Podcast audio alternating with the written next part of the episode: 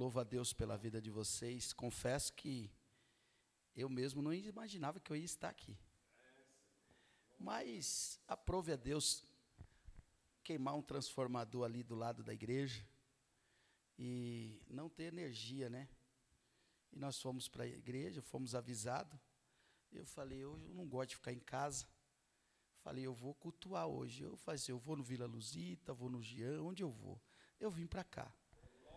E aí eu falei para o Jean que eu queria ouvir uma palavra. Eu não queria pregar, eu queria ouvir. Mas como ele é mais ligeiro do que eu, eu quero convidar você a abrir a sua Bíblia. Eu louvo a Deus pela vida do irmão Carlos. O irmão Carlos está trabalhando ali comigo, juntamente comigo, né? Nós temos convivido já alguns dias, né, irmão Carlos? Compartilhando bastante é, não só de trabalho, mas também algumas experiências da vida ministerial, da vida cristã. Isso tem sido muito edificante. Abra sua Bíblia, Lucas capítulo 13, versículo de número 10. Essa semana aconteceu dois fatos importantes que me fizeram meditar nesse texto. Glória a Deus. Todos acharam? Vamos lá? E diz assim: E ensinava no sábado, numa das sinagogas. E eis que estava ali uma mulher que tinha um espírito de enfermidade. Havia já 18 anos e andava, andava curvada e não podia de modo algum endireitar-se. E vendo a Jesus, chamou-a a si e disse-lhe: Mulher, Estás livre da tua enfermidade. E pôs as mãos sobre ela, e logo se endireitou e glorificava a Deus. E tomando a palavra, o príncipe da sinagoga, indignado porque Jesus curava no sábado, disse à multidão: Seis dias há em que é mister trabalhar. Nestes, pois, vinde para ser descurado e não no dia de sábado. Respondeu-lhe, porém, o Senhor e disse: Hipócrita, no sábado não desprende da manjedoura cada um de vós o seu boi ou jumento e não o leva a beber? E não convinha soltar desta prisão no dia de sábado esta filha de Abraão, a qual há 18 anos Satanás tinha presa. Amém? Tome seu assento, por gentileza. Essa palavra, ela é ao mesmo tempo chocante e extraordinária. Por que, que eu digo sobre esse texto que ela é chocante? Porque algumas coisas nesse texto saltam aos meus olhos, me chama muito a atenção. Primeiro, porque Jesus se depara com uma mulher na sinagoga, não é fora da sinagoga. Essa mulher está dentro da sinagoga. Jesus vai falar que esta mulher que estava na sinagoga estava aprisionada por um espírito de enfermidade. Não era uma doença, era um espírito de enfermidade. Muito bem. Jesus vai dizer que durante 18 anos esta mulher estava escravizada por quem? E ele diz: por Satanás. De que forma? Por um espírito de enfermidade. Um detalhe muito importante que eu quero que você analise, que eu quero que você guarde muito bem. Jesus diz que ela era filha de que ela era filha de Abraão. Ou seja, se nós formos contextualizar ou trazer para os dias atuais, essa mulher era crente, estava na igreja, cultuava ao Senhor, estava no ambiente aonde a palavra era pregada. Preste atenção nisso. Então, quando a gente olha para este texto, nós vamos ver que esta mulher estava dentro da sinagoga e que ela era judia. Mas como nós vamos analisar e vamos tentar entender de que forma que essa mulher ficou 18 anos aprisionada? 18 anos refém, 18 anos encurvada, estava escravizada por um espírito de enfermidade. Preste atenção numa coisa: Vamos ler o verso de número 12. E vendo a Jesus, chamou a si e disse-lhe: Mulher, estás livre da tua enfermidade. Só pode ficar livre quem está preso, só pode ficar livre quem está debaixo de prisões, só pode estar livre quem está presa por guilhões, só pode ficar livre alguém que tem a sua liberdade roubada, que tem a sua liberdade extraviada. Então o texto vai nos mostrar algo singular. Eu quero falar nesta noite sobre alguns tipos de prisões. E como que esta mulher, ela representa tão claramente e tão de forma tão coerente os dias atuais. A igreja atual, muitos crentes dentro da igreja atual. Perceba uma coisa. Vamos recapitular. Primeiro, o milagre ocorreu dentro de uma sinagoga. Era a igreja da época, era o recinto religioso da época. Uma pessoa em si questionou o milagre. Quem era ele? o príncipe da sinagoga, era o pastor da igreja, era aquele que liderava, era aquele que ensinava, era aquele que instruía, era aquele que simplesmente partilhava uma porção diretiva da parte de Deus. Porém, preste atenção numa coisa: nós olhamos para isso e precisamos compreender, porque o texto nos diz que esta mulher ficou aprisionada e quem aprisionou ela foi o diabo. Como que o diabo pode aprisionar alguém que está dentro de um ambiente cristão? Como que o diabo pode enclausurar e colocar pessoas escravizadas dentro do ambiente cristão? Eu pergunto para vocês: isto é possível sim ou não? Sim ou não, irmãos? Sim. Mas como que uma pessoa pode chegar ao ponto de ser escravizada e se tornar refém da ação do diabo? E como que o espírito de enfermidade, ele pode operar a ponto de encurvar e permitir que uma pessoa viva 18 anos olhando para o chão, sem conseguir, sem conseguir vislumbrar a expectativa do alto. Vamos tentar entender isso, vamos tentar compreender. Infelizmente, essa realidade ocorre na vida de muita gente, ocorre na vida de muitas pessoas, no ambiente cristão, no ambiente da igreja. Sabe qual é o primeiro tipo de prisão que mais tem cercado, desnutrido e tem escravizado pessoas? Repita comigo: prisão do ressentimento. Agora vamos, vamos tentar entender esse negócio. O que é prisão de ressentimento? O que é um ressentimento? Ressentimento ele é oriundo de algumas situações que ocorrem na nossa vida. É comum um ser humano se magoar, sim ou não? É comum um ser humano odiar, sim ou não? É comum um ser humano criar rancor, criar um tipo de ódio dentro do seu coração. E todos esses sentimentos vão indo direcionados a um ambiente que deveria ser previamente guardado, que é o nosso coração, porque a palavra de Deus nos diz de tudo que se deve guardar, guardai o vosso coração, porque é dele que procede as saídas da vida e da morte. Agora, por que que na maioria das vezes nós não conseguimos? Abra sua, coloca ali para mim, Hebreus capítulo de número 12, versículo de número 15, por gentileza. Vamos ler junto esse texto? Olha o que que o escritor aos Hebreus vai nos chamar a atenção. Hebreus capítulo 12, versículo de número 15, ele diz assim, vamos lá. Tendo cuidado de que ninguém se prive da graça de quem? Da graça de Deus, e de que nenhuma raiz de amargura brotando, brotando, vos perturbe, e por ela muito se contamine. Agora presta atenção no que a palavra de Deus nos diz, o texto é bem claro. Preste atenção nisso, cuide que ninguém se exclua. Essa é uma outra versão que eu gosto se exclua da graça de Deus, ou se prive da graça, que nenhuma raiz de amargura brote e cause perturbação, contaminando a muitos. Agora preste atenção, o texto revela por que o diabo quer nos prender. Porque há uma intenção do diabo em nos privar, em nos prender, em nos tirar da presença, do ambiente sadio da presença divina.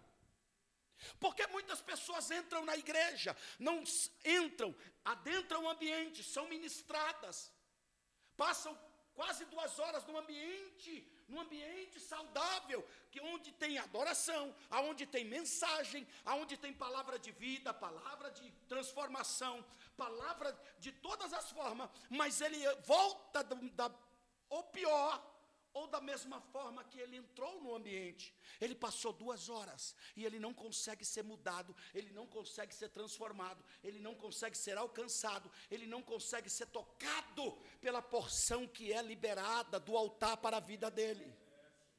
Por que, que estas coisas acontecem na vida de tantos crentes? Eu disse para o pastor Carlos hoje, nós conversando, eu ministro um devocional, e o negócio ficou tão gostoso que eu estou fazendo todos os dias, Jean. E tenho mandado, e na quarta-feira eu estava eu tava ali orando ao Senhor para fazer o devocional, o Senhor falou ao meu coração, amplie o número de pessoas. E eu criei um, uma lista de, de, de, de pessoas para me enviar. E naquela quarta-feira, uma vida estava programada a ser tirada. Uma jovem acabara de acordar na quarta-feira com um sentimento, falou: Hoje, se Deus não falar comigo, eu tiro a minha vida. Ela não é cristã, ela é católica. Esta, esta jovem é uma prima minha que mora no estado da Paraíba, na cidade de Rio Tinto. Quando ela levantou, que ela estava programada a fazer isso, a mensagem entrou. Ela ouviu a mensagem e ela me mandou uma resposta dizendo: primo, você é a voz de Deus que eu estava esperando para ouvir. Mas nesse mesmo dia eu também incluí uma pessoa no mesmo grupo, e essa pessoa é crente, serve a Deus, está dentro do ambiente da igreja, é ministrado todos os dias, e a resposta dele para mim foi: Cara, me esquece, eu não quero ouvir a tua palavra, não quero ouvir mensagem nenhuma vinda de você. E isso me fez analisar como pode uma pessoa estar dentro do ambiente cristão e não ser propícia a receber uma porção da palavra de Deus. Enquanto pessoas lá fora, que não estão no ambiente da igreja, que não estão no ambiente da palavra, são alcançadas e são ministradas e recebem com alegria uma porção que é destinada aos santos então, quando eu analiso isso, eu aprendo com este versículo: cuide para que ninguém se exclua. Sabe por que o diabo quer tornar você escravo? Porque ele quer lhe excluir da graça de Deus.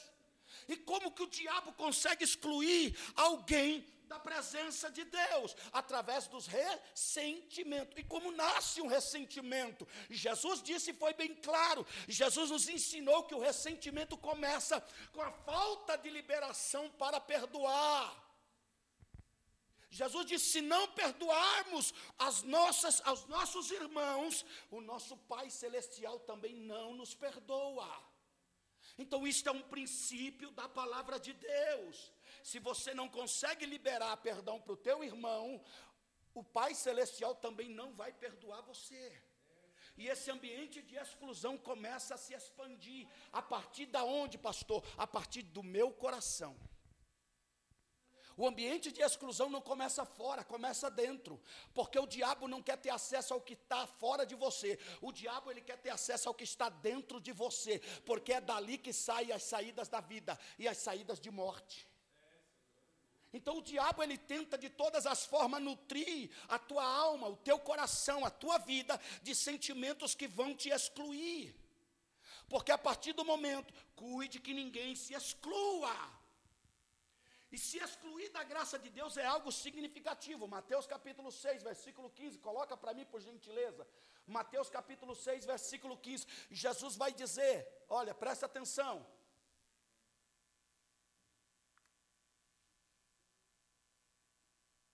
Me ajuda aí. Se, porém, não perdoardes aos homens as suas ofensas, também o vosso Pai vos não perdoará as vossas ofensas. Olha que princípio extraordinário esse. Isso é, uma, isso é um princípio da palavra de Deus.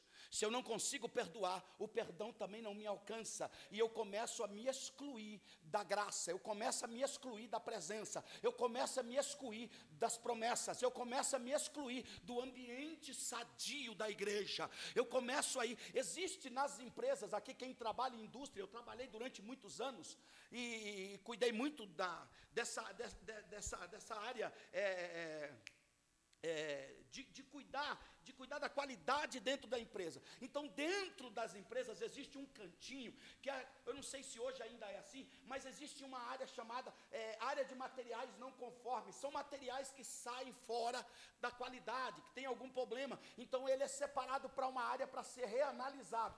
O crente, quando entra nesse estágio, ele começa a se auto se separar e ir para um lugar aonde está dizendo não, não está conforme, não está de acordo. Ele começa a se excluir ele começa a, a se afugentar. Ele está sentado aqui no primeiro banco, ele pula para o segundo, ele pula para o terceiro, ele vai lá para trás. Daqui a pouco ele está lá no fundo. Ele vai se excluindo gradativamente, porque ele vai perdendo a alegria, ele vai se privando do prazer, do contentamento, da satisfação, da presença, da plenitude da graça divina. Por que, que o diabo faz isso? Porque o segundo estágio de quem começa a se excluir por motivo de qualquer que envolva ressentimento é justamente fazer com que haja uma perturbação. Olha o que o texto diz: cuide para que ninguém se exclua da graça de Deus, que nenhuma raiz de amargura brote e cause o que? Perturbação Aí, isso aqui é lindo demais, irmão. E olha, olha, que coisa interessante. Você vai, você vai identificar isso na pessoa. O ressentimento faz uma pessoa se tornar o quê? De que forma que uma pessoa ela se torna rancorosa? Ela se torna uma pessoa amarga. É, a coisa pior que tem é o ambiente, é o ambiente nutrido de uma pessoa rancorosa e amarga. Mais do que isso, de uma pessoa agressiva, porque o amargo e rancoroso ele se torna agressivo. Mas por que, que ele se torna agressivo? Porque ele está perturbado pela situação ao seu redor. Porque a a privação da graça traz perturbação sobre a sua alma e ele se torna uma pessoa vingativa. Olha, olha onde a palavra de Deus nos leva. Porque o texto vai dizer: olha, cuide para que ninguém se prive, se exclua da graça de Deus, que nenhuma raiz de amargura brote e cause perturbação. Quando isto acontece, o texto vai dizer para o que? Contaminando não só a ele, mas contaminando a muitos. Olha que coisa interessante esse texto. Para contaminarmos outras pessoas. O diabo simplesmente quer ocupar o seu coração, quer lhe privar da graça de Deus, para te excluir da presença das coisas divinas, para que através de você gere perturbação no ambiente cristão, e através dessa perturbação muitos sejam contaminados. Olha que coisa louca isso, irmão. Uma casa, uma família, uma empresa e uma igreja que existe pessoas ressentidas no ambiente que eu acabei de citar. Vocês já entraram no ambiente, está todo mundo dando risada. Aí chega uma pessoa e entra no ambiente, e de repente todo mundo baixa a cabeça porque o ambiente ficou sobrecarregado. Eu lembro que eu recém-casado, meu filho estava mais ou menos na faixa de um ano a dois anos já. E toda vez que a gente ia num parente meu, num irmão meu, que nós entrávamos na casa desse irmão, que visitávamos ele, quando nós saíamos, o meu filho chegava em casa já queimando de febre.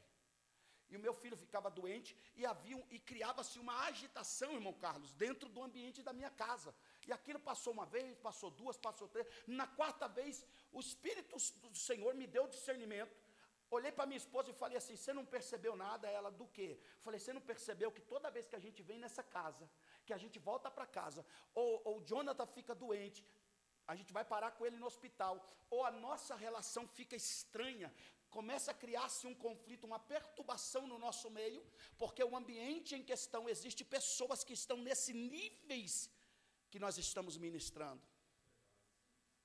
Existem pessoas no ambiente do círculo de oração, no ambiente de qualquer departamento da igreja, que quando elas estão assim, elas podem estar na frente, no meio ou atrás de qualquer departamento, o ambiente fica sobrecarregado. Você já chegou na igreja, você já foi ministrar alguma vez, você já foi cantar em alguma igreja, que o ambiente parece que é pesado, que o ambiente é sobrecarregado, e você diz: Meu Deus, que coisa dor, que coisa difícil pregar nessa igreja aqui, não é para qualquer um, não. Ó, oh, a gente soa, ninguém dá glória a Deus, ninguém dá aleluia. Então a gente a gente entende que aquele ambiente está pesado, está carregado, porque há uma, um, um, há uma sobrecarga no coração de muitos ali, travando o ambiente em questão.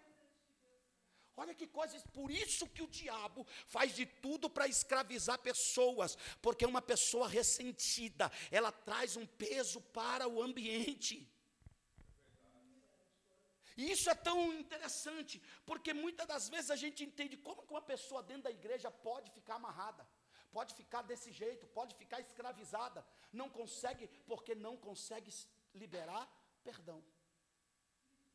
Porque se não houver perdão, se eu não perdoar o meu irmão, não tem como. A primeira coisa, deixa eu te falar uma coisa: o que é que trava o ambiente familiar, o ambiente matrimonial? O que faz o céu ficar cerrado no ambiente matrimonial não são as nossas brigas, não são as nossas discussões, não são os nossos ressentimentos, não são as nossas, as nossas mágoas comuns. Um dia meu filho chegou em casa brabo, nervoso, briguei com a brigou com a esposa, chegou em casa ressentido, olhou para mim e veio conversar comigo. Vou para a igreja. Eu falei, vai para onde? Vou para a igreja fazer o que na igreja? Atrapalhar o culto dos outros? É, mas eu tenho que tocar. Vai tocar o quê? Para quem? Eu falei, meu filho, volta para dentro da tua casa. Pega a tua esposa, entra no quarto, fecha a porta, senta com ela na cama e diz assim: Ó, eu falei alto com você, eu errei com você, você errou comigo, mas só vamos sair desse quarto a hora que o céu se abrir sobre a nossa vida. Falei com ele, não vai para a igreja não, vai perder tempo, vai atrapalhar o culto dos outros, vai para casa, se acerta com a tua esposa e antes de sair para o quarto, vai para a cama, faça amor com ela e aí sim, sai do quarto purificado, sai com a bênção dobrada e o ambiente familiar restaurado. Estou no culto, ele manda uma mensagem sorrindo, quase no final do culto, abraçado com a esposa, os dois sorrindo eu dei um glória em cima do altar. Eu falei, é assim mesmo, está aprendendo. Porque é assim que o diabo faz, que o diabo interrompe. O diabo, a briga começou dentro de casa, irmão. A briga tem que terminar é na cama. O casal termina a briga na cama, não é, na, não é lá fora discutindo, não. É no ambiente, no secreto, onde você ora, onde você confessa, onde você clama ao Senhor. É lá que tem que ser curado e tem que ser restaurado o ambiente do matrimônio. É por isso que muitos casais não conseguem entender e vão se privando um ao outro, não só a níveis físicos, mas nos níveis espirituais, porque está, está recheado de ressentimento. Aí tem uma vida perturbada, uma vida agitada, uma vida sem paz, sem alegria de estar dois dentro do mesmo ambiente. Assim é no ambiente da igreja. Muitas pessoas estão doentes, estão escravizadas, estão debaixo de escravi, dessa, dessa, dessa, dessa situação em que o inimigo vos coloca. Então a gente olha para isso e começa a entender por que, que o diabo quer destruir a tua vida sentimental. Por que, que o diabo luta para destruir a tua vida espiritual? Por que, que o diabo quer destruir o teu ambiente familiar, o teu ambiente matrimonial, o teu lar, o teu, o teu leito matrimonial? Porque a primeira coisa que o diabo, que as pessoas, desculpe, as pessoas se privam se privam dentro do ambiente do matrimônio é da relação sexual. Se afasta, porque eu estou magoado, porque eu estou ferido. E aí começa distanciamento, esfriamento. Daqui a pouco, cada um segue para o seu lado, porque o diabo sabe como agir na vida das pessoas. As pessoas estão vivendo doente, porque estão se privando da graça de Deus. De que forma? Dessa forma que a palavra de Deus nos ensina. Pastor, mas como que isso, como que a gente vence essa miséria? Como que a gente vence esses negócios? Como que a gente se liberta da prisão do ressentimento? Perdoando. Se não perdoar, o vosso irmão, o Pai Celestial também não vos perdoa. Isso é princípio. Eu não vim aqui trazer doutrina, eu vim aqui para ministrar uma palavra para a sua vida. Deixa eu te dizer uma coisa.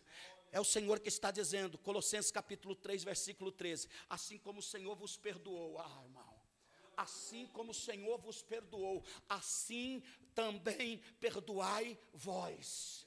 Assim como o Senhor vos perdoou, assim também perdoai a quem tem ofendido a sua vida. Esse é o grande problema. Eu sempre digo o seguinte: perdão na igreja não é lá no cantinho escondido, perdão é no altar. Jesus disse: se vier trazer a tua oferta, não tem culto, não tem culto, não tem adoração, se não houver liberação de perdão, irmão. Não adianta, o céu fica fechado, não desce graça, não tem renovação, não tem poder, não tem, re, não tem restauração. Se no altar você não deixar a tua oferta e procurar o teu irmão, ir lá e se reconciliar com ele, aí volta junto, dando glória e aleluia, e no ambiente do ambiente do altar, a graça vai ser derramada, a prisão vai ser quebrada, a cadeia vai ser aberta, e nós vamos sair como Pedro saiu, com o anjo do lado dizendo: Vamos embora, Pedro, segue eu, e você sai não entendendo nada, mas você está debaixo do direcionamento do Senhor. É aí que está o segredo disso, irmão. Nós precisamos compreender isso. A falta de perdão adoece o corpo. Tenho muitas pessoas doentes dentro da igreja. Vai no médico e não acha nada, Jean. Faz exame e não acha nada. Faz de tudo e não acha nada, porque a tua doença não é física, a tua doença é espiritual. O aparelho de ressonância não vai detectar. O eletro não vai detectar. Não vai. Você vai fazer todo tipo de exame, não vai detectar. E aí a tua mente fica turbada, porque o problema não é, não é físico, o problema é espiritual. Essa mulher não estava doente fisicamente, estava sobrecarregada por uma carga espiritual. Jesus disse: quem aprisionava ela era Satanás. Satanás colocou um peso sobre os seus ombros e ela o que tem, o que tem de crente que entra na igreja olhando para o chão, porque não consegue mais vislumbrar a graça do céu, irmão. Esse é o grande problema do ambiente da igreja. Nós estamos assim, que Deus tenha misericórdia de nós. O perdão é o único remédio total e eficaz para uma alma ferida, para uma alma ressentida, para uma alma que está nesse processo tomada pelo ódio. Só tem, só tem cura através do perdão. Do perdão. É a esposa ofendida, ferida, ressentida, magoada, com rancor do marido não é de hoje, não é de ontem, não é depois de amanhã, nem, nem antes de ontem, é de muitos anos. Ressentimentos que vêm ao longo dos anos, passa os anos e esse ressentimento não sai, e a graça não cresce, não flui espiritualmente, não cresce, estagnou, porque está doente, porque precisa ser liberta. E perdão é algo, irmão, deixa eu te dizer uma coisa: perdoar não é fácil para ninguém, mas perdoar é uma ação para pessoas inteligentes. Eu não perdoo porque eu sou melhor do que você, eu perdoo porque todos os dias, se eu não tirar o lixo de dentro da minha casa, esses dias eu, nós saímos e esquecemos um saco de lixo lá, o miserável começou a, a, a meio que fermentar ali dentro. Quando nós chegamos, o negócio estava estreito os vizinhos já estavam reclamando, perguntando de onde estava vindo aquele cheiro. Foi um pedaço, um, uns resíduos de carne que nós tiramos lá e deixamos lá e acabamos não jogando. Irmão, começou, chegamos na garagem de casa, falou: Meu Deus, que cheiro horrível é esse? Assim é o coração, irmão. Se o coração não for limpo, se o coração não for, não for removido os dejetos que ficam ali dentro, em vez de saídas de vida, só vai ter saídas de morte. Então, que ninguém vos prive da graça de Deus. Ninguém vos prive. Eu quero falar de outro tipo de prisão, a prisão das perdas. Eu quero ser rápido agora. Esse tipo de prisão é uma prisão que acontece muito na vida dos cristãos. É aquele sentimento de algo que você perdeu. Olha que coisa interessante isso. É, Existem coisas que nos fazem se prender a alguma, alguma situação. E eu vejo muito isso, que os crentes e muitos filhos de Deus, eles vivem meio que. Eu tive, uma, eu tive, um, eu tive um, uma fase boa, Jean. Eu tive carro, eu tive isso, eu tive aquilo, eu tive aquilo outro, eu tive aquilo outro. Ele vive sempre apegado a uma coisa que ficou lá atrás, que ele não possui mais, mas que está prendendo ele lá atrás. E ele não consegue viver, se ambientalizar no ambiente do hoje, porque ele, ele pensa na prosperidade do ontem, no tempo que já foi passado, no tempo que ficou para trás. Existem algumas perdas que são marcantes na nossa vida. Pessoas que perderam o emprego e ficaram até hoje, ficaram paradas naquele momento, naquele tempo. Poxa, eu trabalhava lá na, lá na Mercedes bem, ganhava um salário abençoado, saí de lá, nunca mais eu fui o mesmo, porque eu não consegui arrumar um emprego naquele nível. Então, todos os empregos para mim são frustrantes. Uma pessoa que fica travada, travada num ambiente sentimental, sabe por quê? Porque se relacionou com alguém, não deu certo, a vida, a vida segue, casa-se, mas não consegue esquecer aquele sentimento por alguém lá da juventude, por alguém. São perdas que acontecem, que vão travando, que vão permitindo que a pessoa não consiga seguir em frente. E essas perdas não são, não são fáceis. Alguém que perdeu uma oportunidade fica a vida inteira dizendo: Olha, eu podia ter sido isso, eu podia ter sido aquilo, mas eu perdi a oportunidade. Ela veio até mim e eu nunca mais consegui me recuperar por causa daquela situação. É um sentimento de perda que vai nos aprisionando, que vai. Você encontra uma pessoa na rua, a primeira coisa que a pessoa diz para você foram as perdas dela. Olha, eu perdi a minha família, eu perdi a minha fé e perdi a minha condição de estar na, na presença de Deus. Esses dias eu encontrei um colega, um, um, um colega que me ajudou muito. Encontrei com ele no meio da rua, mendigando, pedindo esmola. Eu parei a moto, olhei e falei assim: Edivaldo. Ele olhou para mim assim, olhou bem para mim, olhou. Aí ele, Marinaldo. Falei, lembrou. Lembrou lembrou, lembrou, falei, meu querido, o que, que você está fazendo aqui? Você trocou o céu, por isso aí. Ele baixou a cabeça, eu falei, mas que troca mais louca. Rapaz, foi você que estendeu a mão quando eu vim para Santo André, foi você que me ajudou, foi você que me projetou, foi você que me deu apoio quando eu cheguei no ministério de Santo André. Agora você está aí nesse lugar, esse lugar não é o teu lugar. Deus não te chamou para você estar tá na beira do caminho, Deus te chamou para estar tá no caminho, andando. Você tem um chamado de Deus. Ele começou a chorar e falou: Ora por mim.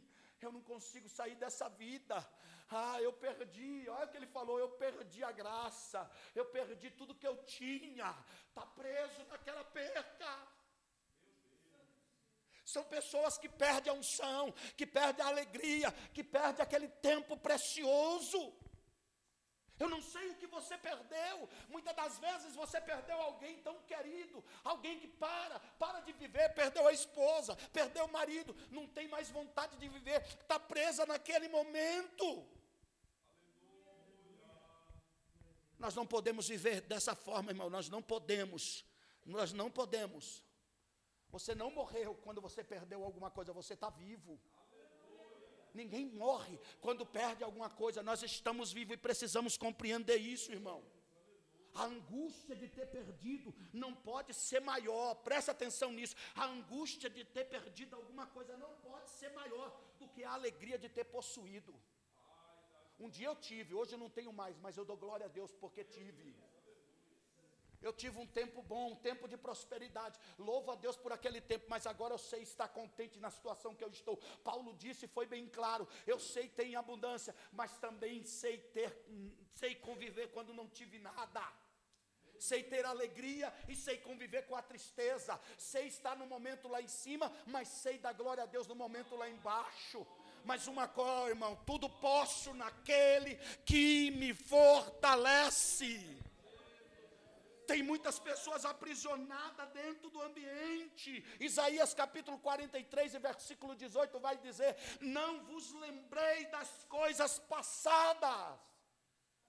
Por que Isaías? Nem considerei as antigas. Eis que faço uma coisa nova. Agora sairá a luz, porventura não a percebeis. Eis que porei um caminho no deserto e rios no ermo Pare de se alegrar com um tempo que não volta mais. Deixa eu te dizer uma coisa: Deus não é Deus de ontem, Deus não é Deus de coisas passadas, Deus é um Deus que se renova a cada manhã. O culto de ontem foi bom, mas Deus tem coisa melhor ainda para a tua vida, Deus tem coisas maiores ainda para a tua história. Se ontem Deus te fez prosperar, levanta a mão da glória a Deus, porque pode ser que venha um tempo de crise e você tem que aprender a glorificar a Ele também no tempo de crise. Mas o mesmo Deus que começou a boa obra, Paulo diz: Ele é fiel.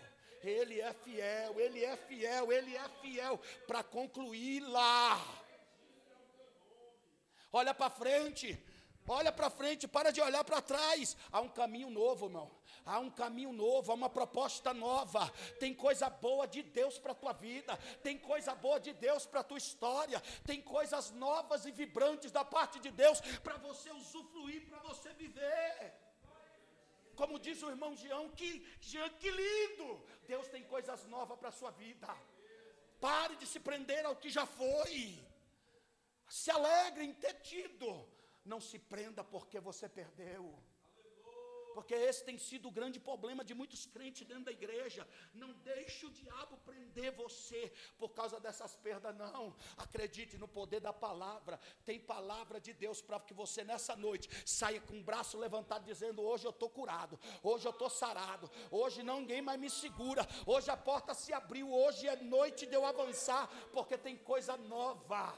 Joga esse vinho, joga esse odre velho fora e se apodera do novo, irmão porque só vai descer vinho novo, alegria nova, restauração nova, ambiente novo, se você se privar daquilo que você não tem mais. Então eu olho para essa palavra e fico e fico imaginando, Senhor, me dá graça, porque nós temos olhado para a tua palavra, Jó capítulo 1, versículo 20 diz assim: preste atenção. Então Jó se levantou, rasgou o seu manto, rapou a sua cabeça, se lançou na terra e adorou. Ai, irmão, eu amo esta expressão. Eu amo esta expressão da vida de Jó. Jó se lê, ah, aleluia. Jó se levantou. Jó se levantou, não teve. Per... Jó perdeu a casa, perdeu os filhos, perdeu os bens, perdeu tudo. Alguém olha para Jó e diz: agora não se levanta. Sabe o que, que a Bíblia diz? E se levantou Jó. E se levantou Jó. Jó se levantou. Ele não admitiu que ele ficasse prostrado. Eu perdi, eu perdi, eu perdi, está perdido. Mas eu não vou ficar prostrado, porque Deus não me chamou para ficar no chão, curvado. Eu não sou a mulher lá da sinagoga, eu sou o filho de Deus. Eu estou na igreja, eu estou no ambiente, eu olho para cima e contemplo aquilo que Deus tem para a minha vida. Eu amo essa expressão. Quantos glorificam o Senhor nessa noite? Quantos podem adorar a Ele? Quantos podem exaltar a Ele? E Jó se levantou, oh, aleluia. Essa noite é noite de você dizer: não fico mais prostrado, não fico mais refém, não fico mais preso. Eu vou me levantar, eu vou me levantar. E como é lindo, irmão, Deus não gosta de ver gente ninguém no chão. Toda vez que eu vejo Deus falar com os filhos dele, Deus primeiro diz: levanta, põe de pé. Ei, põe de pé que eu vou falar contigo. Josué, ei, Josué, levanta, levanta, levanta, Josué. Ser forte e corajoso, Josué. Como eu fui com Moisés, serei contigo. Ah, irmão. Ah, irmão. Ah, irmão. A Bíblia diz que Daniel caiu como morto. O anjo do Senhor chegou para ele e diz assim: Ei, ei, Daniel, fica de pé. Fica de pé, fica de pé. Deus não, não fala, irmão. Deus, antes de te alegrar, antes de falar contigo, Ele nunca vai te deixar prostrado.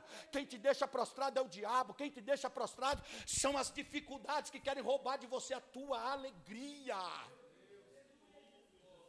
Então eu olho para essa palavra e eu aprendo com Jó. Eu vou me levantar.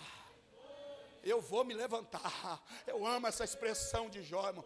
Eu e se levantou Jó e adorou e adorou, e adorou e disse: Ah, nu saí do ventre da minha mãe, nu eu voltarei para lá. O Senhor deu, o Senhor tomou. Bendito seja o nome do Senhor. Não se prenda, irmão. Não se prenda pelas percas. Não se prenda. Outra prisão que tem levado muitos crentes à ruína dentro da igreja é a rejeição. É o sentimento de rejeição. O que, é isso, pastor? Isso é um sentimento, irmão, que acontece na vida de todo mundo em algum momento. Uns mais, outros menos. Há certas pessoas que ficam marcadas, ficam marcadas, deixam marcas. E o diabo se aproveita desse sentimento para nos prender numa prisão de rejeição, no sentimento de rejeição. Eu lembro um dia que eu lutei muito, eu lutei muito com um jovem dentro da igreja. Eu fiz de tudo para ajudar ele. E orava e orava, e Deus nunca me mostrava nada. Deus nunca me dava um direcionamento na vida daquele jovem. E aquele jovem estava sempre para baixo, estava sempre para baixo um dia. Deus me deu uma visão com ele. Eu sonhei com ele algemado, com a corrente. E quem tinha colocado aquela corrente nas mãos dele era o pai dele. E eu não entendi o sonho, eu acordei, eu falei, nossa, que sonho louco. Encontrei ele todo amarrado, perna amarrada, mão amarrada, todo travado, com corrente, com cadeado. Eu não entendi, eu fui orar a Deus e falei, Senhor, o que, que é isso? Falei, aí o Senhor me deu discernimento. Falou, é o ambiente que ele está preso. Sentimento de rejeição, foi rejeitado pelo pai. Quando o pai o rejeitou, aprisionou ele. E ele não consegue sair de lá, dessa época em que ele foi rejeitado, o pai rejeitou ele. E ele nunca conseguiu, nunca conseguiu ter equilíbrio na vida. Ele nunca conseguiu se equilibrar. E abandono dos pais é uma causa muito comum de sentimento de rejeição. Vocês sabiam disso? Tem muitas pessoas dentro da igreja. Eu tenho tratado, irmão. Eu tenho tratado uma jovem dentro da igreja. E a primeira coisa que ela falou para mim, que o pior sentimento que ela carrega dentro de si foi a rejeição que ela teve dentro da, dentro da família. Rejeitada pela família. Eu já tratei pessoas que foram frutos de uma gravidez indesejada. Não foram, não foram, não foram programados, nasceram de um fruto de uma gravidez indesejada. E ouvia desde criança dizendo: Você não é bem-vindo, eu não te quis. E ele cresceu com aquele sentimento de peca, aquele sentimento de rejeição. Minha mãe não me ama, meus, meus, meus tios não me amam, meus avós não me amam. Nasceu revoltado, cresceu revoltado, se tornou uma criança problemática, se tornou um jovem, um adolescente, um jovem, um adulto rebelde. Foi para dentro de uma igreja, mas foi carregando aquilo ali, infidelidade conjugal, traição sentimento. Muitas vezes tem a esposa e o esposo com sentimento de rejeição porque foi trocado por alguém. Está preso nesse ambiente. Tem gente que tem um sentimento de rejeição porque foi demitido de uma empresa por justa causa. Tem tantos ambientes que nos levam, são traumas emocionais. Geram traumas emocionais, trauma, traumas psicológicos graves. Pessoas dentro da igreja carregam traumas psicológicos na, da infância, estão aprisionados dentro do ambiente, passou por um tipo de situação, foi muitas das vezes abusada na adolescência, na infância. Isso é uma, é uma coisa muito grave, irmão. Eu sei o que é isso dentro do meu ambiente familiar de ver uma sobrinha minha sofrer num casamento infeliz, sofrer num relacionamento com outras pessoas, porque carregava um trauma de um abuso aos nove anos de idade. E a única pessoa com quem ela conseguia se relacionar no ambiente masculino era o pai dela, o meu irmão e eu. Fora de nós dois, ela teve muitas dificuldades, não conseguia. Todo o namoro dela era problemático. Casou e teve um casamento problemático. Não conseguia viver uma vida amorosa, feliz, porque estava preso no ambiente de perra, num ambiente de rejeição, por um trauma. Preste atenção nisso, irmão, isso é muito sério. E a palavra de Deus nos diz algo muito interessante. Eu quero compartilhar com você. Talvez essa palavra Deus me trouxe aqui para te dizer sobre isso. Coloca aí Juízes capítulo 11, versículo 1, versículo 2. A Bíblia nos dá um parâmetro sobre essas questões, irmão Jean. Muito interessante, presta atenção nisso. Coloca aí para mim, eu quero ler com a igreja. Juízes capítulo 11. Bendito é o teu nome. Aleluia. Louvado seja Deus. Aleluia. E enviou Jefité mensageiros ao rei dos filhos de Amon. Não, versículo 1. Versículo 1. Bendito Deus. E era então Jefité, o gileadita, homem valoroso, porém filho do quê? Filho do quê? Mas Gilead, quem gerou Jefité? Mas Gileade gerara a Jefité, versículo 2, põe aí. Também a mulher de Gileade lhe deu filhos, e sendo os filhos desta mulher já grandes, expulsaram a Jefité e lhe disseram: Não herdarás na casa de nosso pai, porque és filho de outra mulher. Em algumas versões diz: Porque és filho de uma prostituta. Se tem uma coisa na vida de um filho, irmão, é marcar a infância dele, com as pessoas dizendo: você, você não vai dar nada, você é filho de uma, você é filho de uma mulher da vida, você é filho de uma mulher qualquer. Olha o que, que a Bíblia diz isso. A Bíblia nos diz: sendo os filhos desta mulher já grande expulsaram a Jefité. Eu fico imaginando, esse homem foi embora. E a Bíblia diz que ele se estabeleceu fora de Gileade. E Deus o abençoou de uma maneira gloriosa. E Jefité aprendeu uma coisa: eu não vou morrer nessa prisão, eu não vou morrer nesse lugar aqui sendo rejeitado. Ele foi embora. E lá a Bíblia diz que o Senhor, o Senhor o fez o quê? Ele não viveu ressentido, ele não ficou lá morrendo por causa dos outros, não. Ele foi para lá e a Bíblia diz que ele foi expulso e ele decidiu não viver debaixo dessa rejeição. A Bíblia diz que Jefité se tornou um grande líder. Um grande líder. E na hora da dificuldade, que o negócio ficou, o caldo ficou grosso, ah, irmão, a Bíblia diz que eles foram lá, eles foram lá, Atrás de Jefité, ô oh, Jefité, nós expulsamos você, mas o negócio ficou azedo aqui. Não dá para você vir aqui liderar nós, não. Estamos sabendo que Deus te honrou aí, estamos sabendo que você prosperou aí, estamos sabendo que a mão de Deus estava sobre a sua vida. Não dá para você vir aqui socorrer nós, não. Jefité não foi aquele que ficou, não, vou lançar na cara desses cabras, não. Não, vou mostrar para eles que Deus é na minha vida, não importa a minha origem, não importa da onde eu saí, não importa da onde eu vim. O que eu sei é que o Senhor me chamou, irmão irmão, e da onde o Senhor me chamou, eu vou ser aquilo que Deus quer. Eu sou aquilo que a Bíblia diz que eu sou, não o que os outros dizem que eu sou. Eu vou viver aquilo que Deus projetou para a minha vida. E o filho da prostituta, expulso da cidade, rejeitado pelos seus irmãos. Se você abrir sua Bíblia aí, lá em Hebreus capítulo 11, versículo 32, você vai ver que ele está lá na galeria da fé. Agora pergunta onde estão tá os seus irmãos. Procura na Bíblia o nome dos irmãos dele, se está em alguma galeria, se está sendo lembrado como heróis da fé. Não está, sabe por quê? Porque é assim que Deus trabalha, irmão. Deus não está preocupado com quem te rejeitou, com quem te expulsou e com quem disse que você não era. Só diz, só aprende uma coisa: não se permita viver debaixo dessa prisão.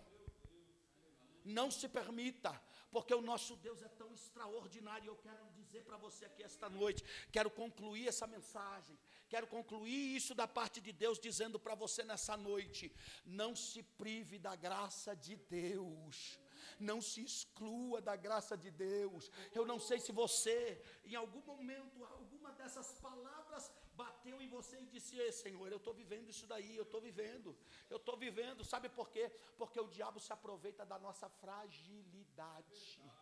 Naquele momento em que você pensa que não é, mas é. É naquele momento que você olha para o espelho e vê alguém, ah, estou vendo, estou vendo eu derrotado, estou vendo eu caído, estou vendo eu prostrado, não sou ninguém. Mas enquanto você está olhando para você e não vendo ninguém, Deus está dizendo, não, você é. Ah, você é. Você olha para o espelho e diz: Eu estou fraco. O Senhor está dizendo: Não, não, não. Meu poder se aperfeiçoa na sua fraqueza. Quando você pensa que não é, quando você pensa que não tem, é aí que eu estou. É aí que você está forte. Sabe por quê? É a minha força que te sustenta. É o Senhor que te dá, que te sustenta, irmão. Não é. Muitas vezes a gente quer, a gente quer. De vez em quando a gente é assim. Quando a luta, quando, quando as dificuldades dão uma cessada, ah, é comum no ser humano. A gente para, a gente, ô oh, Senhor, depois eu converso com o Senhor, o negócio está bom aqui, eu vou curtir um pouquinho, depois a gente fala. Aí na primeira pancada a gente volta e diz, oh, Jesus, ó, eh, começou de novo o vento. Deixa eu te dizer uma coisa, sem Ele nós não somos nada. Nós não somos nada quer, quer no tempo bom, quer no tempo ruim, continue conversando com Ele, falando com Ele, clamando a Ele, vivendo para Ele, exaltando a Ele, glorificando a Ele, porque é na nossa fragilidade, irmão. Essa mulher ficou escrava da sua situação, ficou escrava da sua situação, até o dia que Jesus entrou na sinagoga. Se não for Jesus, irmão, pastor não dá jeito. Pastor não dá jeito, não. 18 anos ouvindo mensagem, 18 anos, o príncipe da sinagoga pregando e não acontecia nada. Aí Jesus entra na casa e diz: É hoje, é hoje. É hoje que o espírito de enfermidade vai embora. É hoje que você vai deixar de ser encurvada. É hoje que você vai se erguer e vai ficar ereta. Então a gente olha para isso e aprenda, irmão. Salmo de número 142, versículo 7 diz assim: Liberta-me da prisão e renderei graças ao teu nome. Então os justos se reunirão à minha volta por causa da tua bondade para comigo. Deixa eu te dizer, a tua vitória vai alegrar não só a tua alma, mas vai alegrar muita gente em volta de você. Tem vitória, irmão, tem vitória na vida de crente, que não, a alegria tão grande que é repartida por aqueles que estão em volta. Você acredita nessa palavra? Você acredita nessa palavra? Você acredita? Então dê glória a Deus por isso. Glorifique a Ele por isso.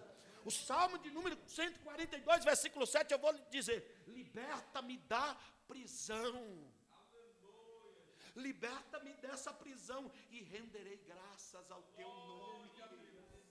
Então os justos, os justos, se reunirão, se reunirão à minha volta por causa da tua bondade para comigo. Ai, irmão. Quantas vezes, quantas vezes as irmãs não se alegra em volta de alguém porque está orando pela vitória de alguém, pela resposta na vida de alguém, oh irmão, pela cura na vida de alguém. Pela cura, tem gente que acha que a gente é doido ir lá na porta de um hospital, porque o médico já disse que não tem jeito, aí os crentes tudo bobo, besta, vai lá na porta do hospital e fica clamando, fica tranquilo, quando a vitória chegar, eu te convido para você me rodear e dar glórias a Ele, porque o Deus que nós servimos é Deus destas coisas. É o Deus do impossível, é o Deus que faz essas maravilhas acontecerem. Eu quero glorificar a Deus pela sua vida. Permita-me nesta noite, fique de pé, por gentileza. Eu quero ministrar esta palavra na sua vida nessa noite. Oh, aleluia, aleluia, aleluia, aleluia, aleluia. Aleluia!